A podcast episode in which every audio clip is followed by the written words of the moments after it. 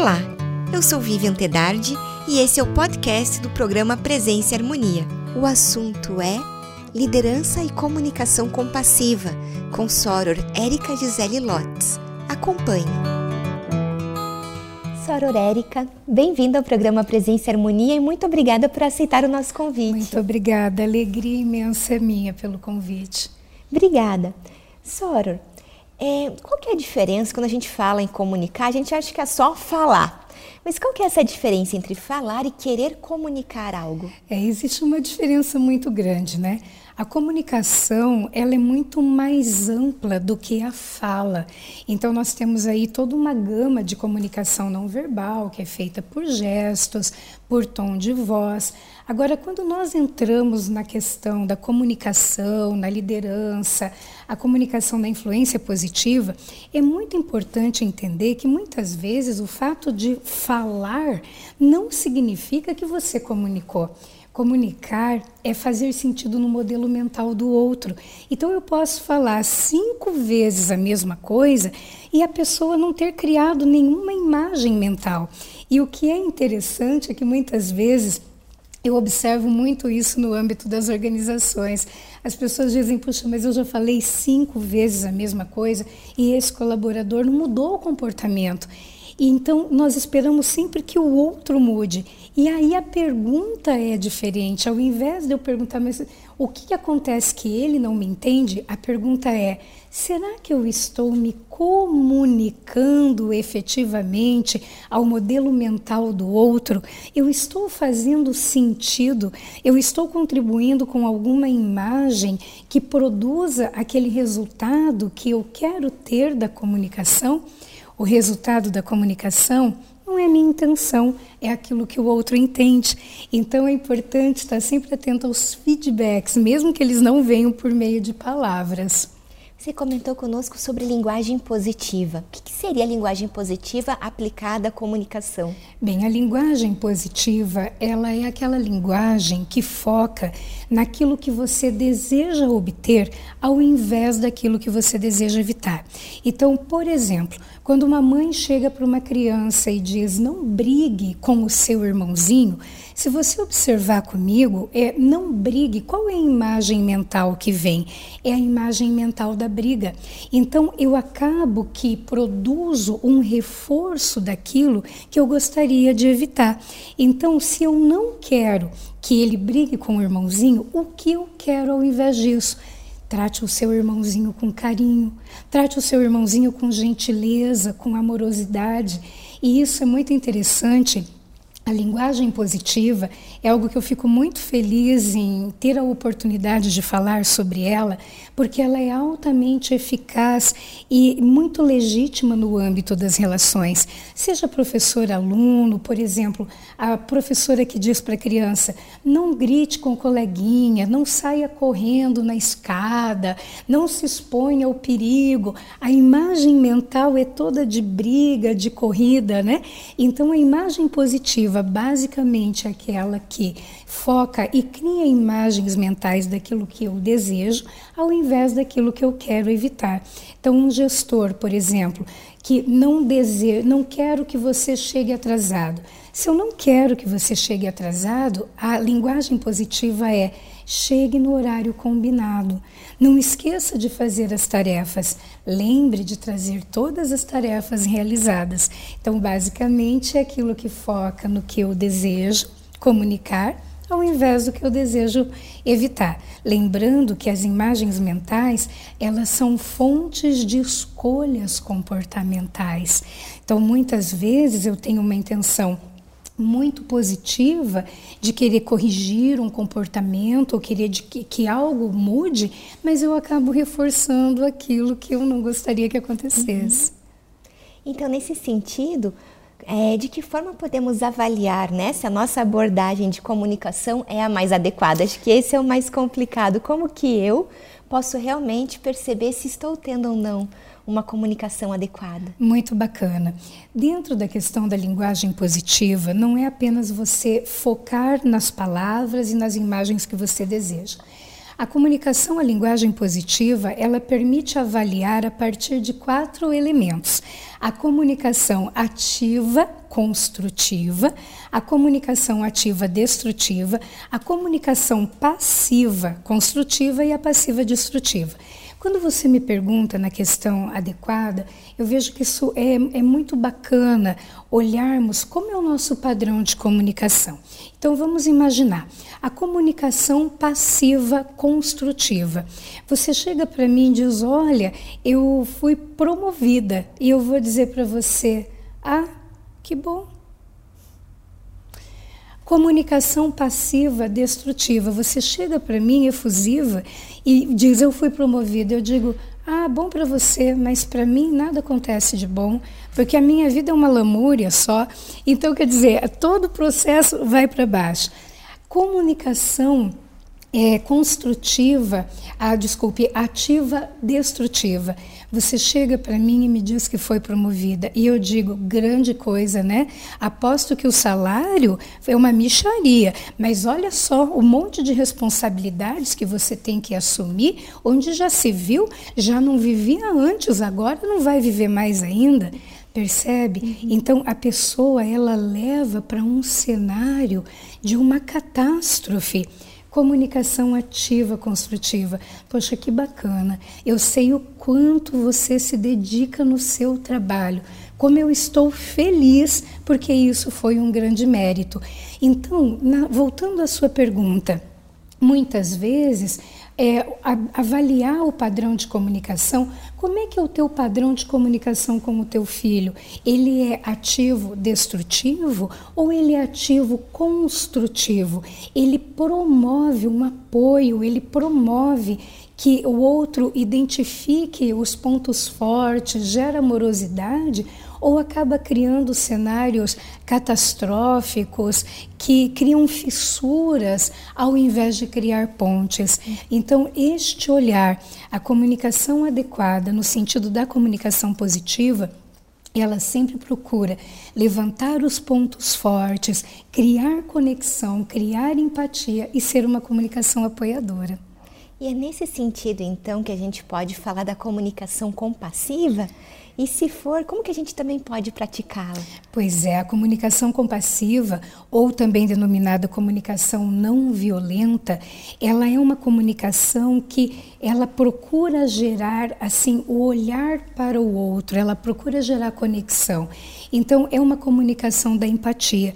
Muitas vezes nós queremos nos defender ou então acreditamos que o outro é que, que seja óbvio para o outro o mal que está nos causando o desconforto. A comunicação compassiva é aquele modelo de comunicação que ele reconhece o sentimento que está no outro e o que está conosco mesmo. Então, o que é o modelo da comunicação compassiva? Aquilo que acontece, o primeiro convite é que a pessoa olhe para o fato, isentando o julgamento, apenas aquilo que é. Então, vamos imaginar que um gestor num momento de, de destempero, de perda de equilíbrio, ele chame a atenção de uma pessoa diante de outras e cause um certo desconforto. Uma coisa é chegar e dizer assim: olha, você me humilhou, você acabou comigo na frente de todo mundo. Quem você pensa que é? Eu não mereço esse tipo de coisa. Tem um julgamento. A comunicação compassiva, ela olha para o fato, sem julgamento. O que aconteceu? Aconteceu que houve uma comunicação comigo diante de outras pessoas. O fato em si, qual é o sentimento? Me gerou um profundo desconforto naquele momento. Eu, qual é a necessidade? A necessidade de me sentir respeitado. Qual é o pedido? Olha, eu gostaria de te pedir para que da próxima vez me chamasse num reservado e pudéssemos conversar sobre isso. Então, a comunicação compassiva é aquela que procura criar uma conexão ao invés de um afastamento. Então, olhar para o fato, identificar o sentimento, identificar a necessidade e fazer o pedido. E é incrível como a prática demonstra que as pessoas são muito mais a fim de colaborar conosco quando se cria essa conexão. Uhum. E como os estados, então, positivos, que tem tudo a ver com o que a gente está falando, se relacionam com a comunicação e o exercício da influência Bom, os estados positivos eles são fundamentais para criar empatia, para criar ressonância, para criar aprendizado, inclusive para a solução de problemas. Porque quando nós estamos em estados como otimismo, a fé, a alegria, nós conseguimos enxergar possibilidades que quando nós estamos olhando para o problema com raiva, com tristeza, com estreiteza mental, nós não conseguimos sair. Bom, a comunicação compassiva e positiva, ela cria, ela é muito fortemente utilizada no exercício da liderança, sobretudo na questão do feedback. O que, que é o feedback? O feedback, ele é uma ferramenta de aprendizagem. Então, a, o estado positivo, do apreciar, do olhar para o ponto forte, do criar a conexão, do criar a empatia, gera ressonância. E isso é fundamental para que a pessoa ela se sinta acolhida ao invés de criticada e diminuída, e é exatamente esse acreditar, este fortalecer que estimula a mudança que nós gostaríamos de ver acontecer ou de, ou de ser um instrumento para estimular no outro. Bom, a gente está falando, falamos um pouquinho né, sobre liderança, sobre o papel do gestor. Então, nesse sentido, como a liderança se relaciona com o olhar compassivo? Pois é, liderança ela é a arte de influenciar pessoas e de influenciar de forma positiva. Você não precisa necessariamente ter um cargo de chefia para exercer um papel de liderança. Pode ser na família, no seu grupo. Bom, como é que basicamente ela influencia? Primeiro, trabalhando pela cultura do, dos pontos fortes, do olhar apreciativo e olhando sempre para o aprendizado, ao invés de olhar para trás. Então, vamos imaginar, é o gestor que ele fica o tempo todo buscando onde está o erro, que ou quem foi que falhou, porque sabe, esse tipo de coisa que vai lá para trás, ele acaba criando uma situação na mente de peso e de paralisia. Então, é muito importante que ele olhe para trás para compreender a estratégia. O que, que aconteceu? Mas o que, que ah, esse processo, vamos imaginar, no momento, o que, que é o erro? Nesta perspectiva, o erro nada mais é do que um indicativo para o cérebro que algo deve ser feito de diferente da próxima vez. Então, eu tive uma, uma questão muito bacana neste olhar: é que não existem fracassos. O que existem são resultados. Se o resultado que eu estou tendo não me aproxima do resultado que eu desenhei, a pergunta não é, oh, porque eu errei. A pergunta é, o que eu aprendo?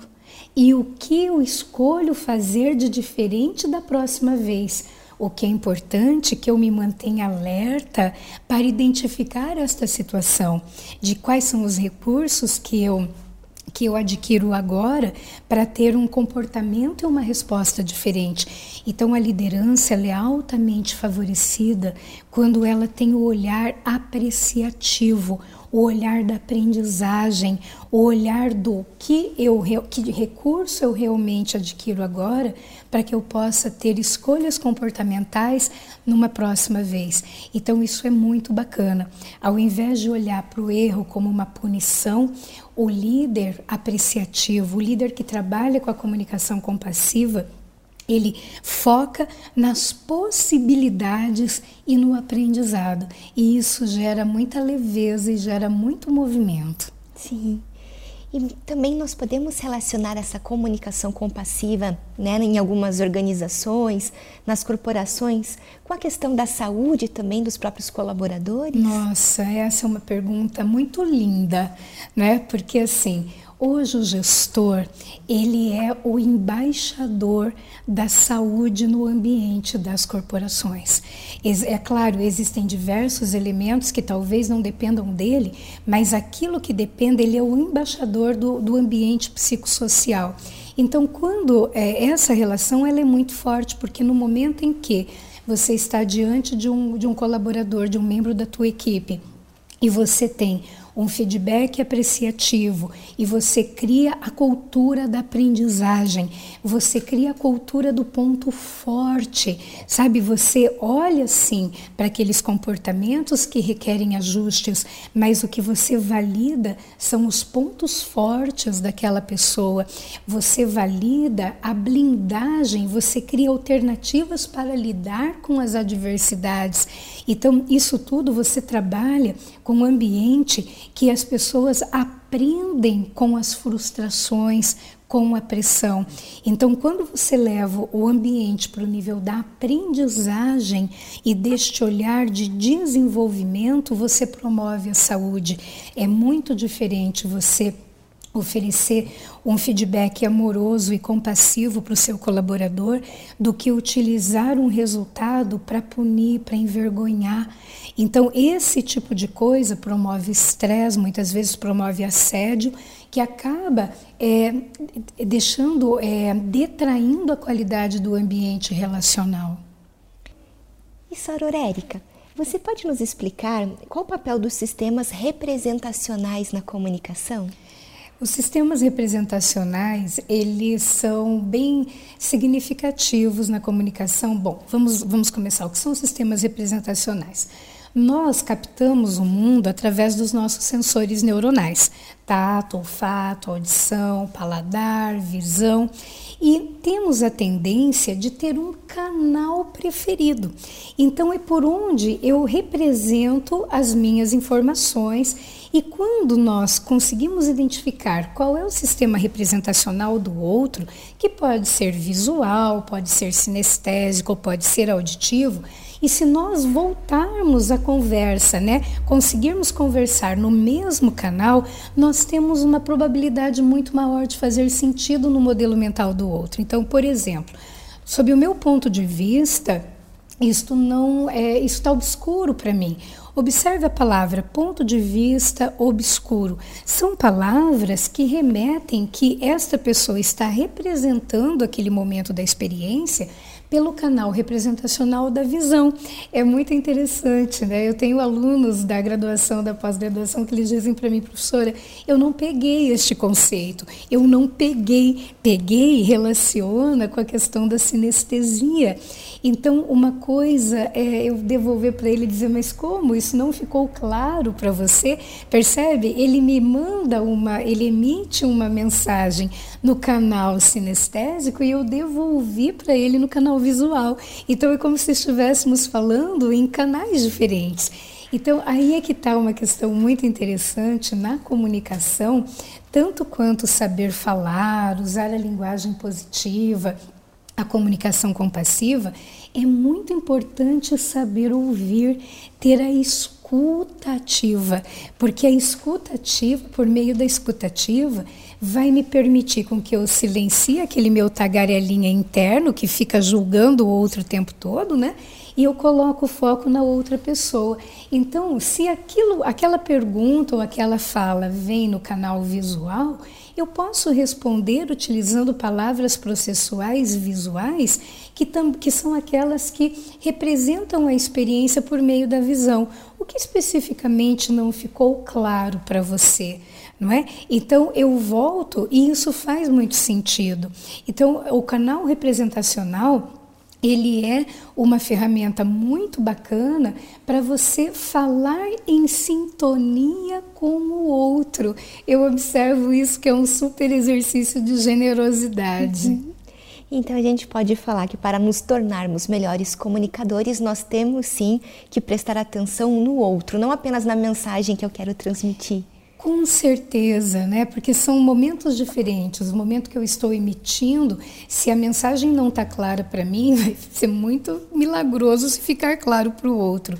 Mas a, a comunicação quando o que, que significa ouvir alguém? Significa quando a, significa que aquela pessoa ela está sendo valorizada. Então, quando eu coloco todo ouvir não só com o ouvido, mas quando eu ouço com o corpo todo, eu estou emitindo uma, uma mensagem para aquela pessoa que ela é importante, não é? Então, esse ponto, o focar, ter a escuta ativa e a escuta empática, que é aquela escuta que isenta o julgamento e que procura identificar a emoção, o sentimento. Você pode até não concordar com o que está sendo dito, mas você sabe que aquilo é o que a pessoa está trazendo porque é fruto do aprendizado que ela tem naquele momento. Então, isso é ser muito generoso. Pode ser que amanhã, com outros recursos, com vivências e com aprendizados, ela tem um outro olhar. Então, o foco no outro e esta generosidade, ela é fundamental também para que você se torne um comunicador compassivo e generoso. E Soror, nessa questão da liderança, existem algumas características identificáveis no líder compassivo? Existem, existem. Bom, primeira coisa, a capacidade de observar, de enxergar o outro. Muitas vezes, no dia a dia das organizações, somos tão engolidos pelos resultados, metas e tudo, que acabamos que olhamos apenas para planilhas e para resultados. O líder compassivo, ele olha para a pessoa, ele olha para os pontos fortes, ele conhece a equipe, ele consegue harmonizar as diferenças individuais é, e não simplesmente tornar a, a equipe dele a própria imagem e semelhança. Então, esse é um ponto muito bacana. Ele consegue enxergar, e enxergar o outro é um exercício, é um querer, não é? Uhum. Não é, é, um, é um processo em estar constantemente olhando para a prática e para o resultado. Outra característica dos líderes compassivos, eles têm uma habilidade incrível de fazer perguntas, porque é, a, se a, a pergunta está errada, a, a, resposta pouco importa. Então, as perguntas do líder compassivo, eu, eu gosto muito, sempre de colocar, imagine que uma pergunta é uma flechinha. Para onde que essa flechinha ela está direcionada? Ela está direcionada para trás, para o erro, para aquilo que você deseja evitar, ou ela é direcionada para frente, para o aprendizado e para as possibilidades? Então, o líder compassivo, ele tem uma habilidade muito grande de fazer as perguntas certas. Outra característica fortemente é, identificada em líderes compassivos é o olhar apreciativo. Tudo, absolutamente tudo, coisas que podem inclusive é, significar resultados é, bastante indesejados. O líder compassivo ele consegue enxergar em cada resultado uma oportunidade de desenvolvimento da equipe. Então, ele não apenas tem um olhar para o próprio aprendizado, quanto ele tem o olhar para utilizar tudo o que acontece como fonte de desenvolvimento. E o líder compassivo, ele tem profunda generosidade com o crescimento do outro, com o desenvolvimento do outro. Então ele está sempre pronto, a a dar os feedbacks e isso não significa não falar não, não significa não indicar é, que você nunca vai indicar, vai focar apenas naquilo que é bom e não vai indicar as oportunidades de melhoria. Não, não é isso. O compassivo, ele indica essas possibilidades e ele contribui para que a pessoa também, ele contribui estimulando o modelo mental para que a pessoa encontre caminhos, para que a pessoa encontre alternativas de comportamento. Então, essas características, elas são fortemente verificáveis em líderes compassivos. E né, na sua experiência com comunicação, seja em empresas ou seja familiar, entre amigos. Quais seriam assim, não sei se você tem algumas dicas para, né, eu quero me tornar um melhor comunicador.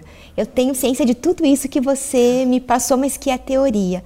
Como que de repente eu posso colocar isso para a prática? Poxa, essa sua pergunta é muito bacana, porque essas coisas são muito simples. Uhum. Então, eu poderia te dizer duas coisas. Primeiro, primeiro, interesse-se genuinamente pelo que o outro está dizendo, porque o teu corpo vai fazer o resto tudo. O teu a, a própria sincronia límbica que vai te proporcionar sintonia. Então, a ideia é primeiro, interesse-se pelo mundo daquela pessoa. Não é muitas vezes assim, é, as pessoas acabam julgando ou querendo colonizar o outro e isso acaba criando fissuras. Então, o primeiro ponto, interesse-se genuinamente por aquele ser, é um universo único, é uma personalidade, alma que está ali se expressando. Então, esse é o primeiro ponto. E o segundo ponto, que é o que mais faz diferença na minha prática profissional como mentora de capital humano, é a questão da empatia. Quando você consegue é, entender a perspectiva do outro, a intenção positiva do outro, é, você consegue criar uma ressonância e a partir daí, não importam as diferenças, as questões elas vão sendo construídas.